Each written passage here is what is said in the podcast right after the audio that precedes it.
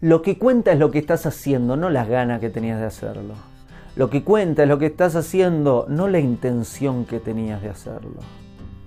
¿Qué es mejor? ¿Una persona que hace lo apropiado con una mala intención o una persona que tiene muy buenas intenciones y no hace lo que debe hacer? Obviamente que es mejor la persona con una mala intención pero que hace lo apropiado. Obviamente que si tenemos que elegir, preferimos a una persona que tiene la buena intención y que hace lo apropiado. Quiero hacer las cosas bien y hago las cosas bien. Ahora bien, en nivel de importancia, siempre el acto está por encima de las ganas. Quiere decir que es más importante hacerlo.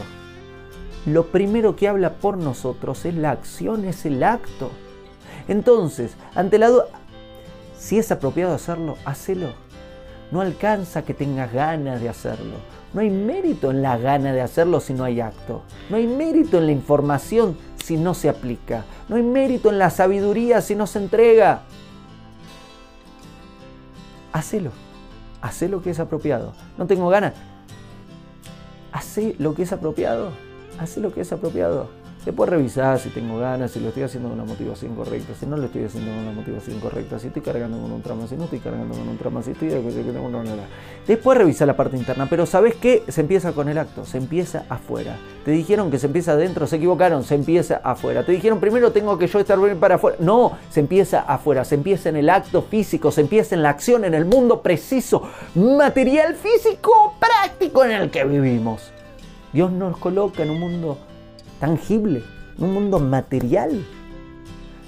no, porque voy a hacer algo bien cuando esté completamente bien. Y, la persona se convirtió en una persona malvada, nunca hizo una cosa buena en la vida. Hace la cosa bien. Después trabajar las intenciones. Esperemos que las intenciones se vayan refinando. Pero primero a trabajar los actos. Hace las cosas bien.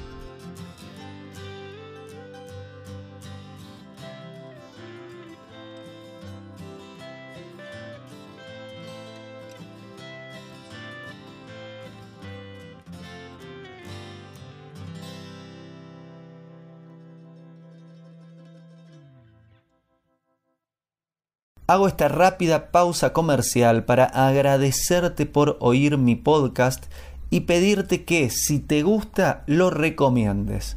Si te gustaría adquirir alguno de mis libros, podés encontrarlos en su formato físico y digital en Amazon y en su formato audio en Audible.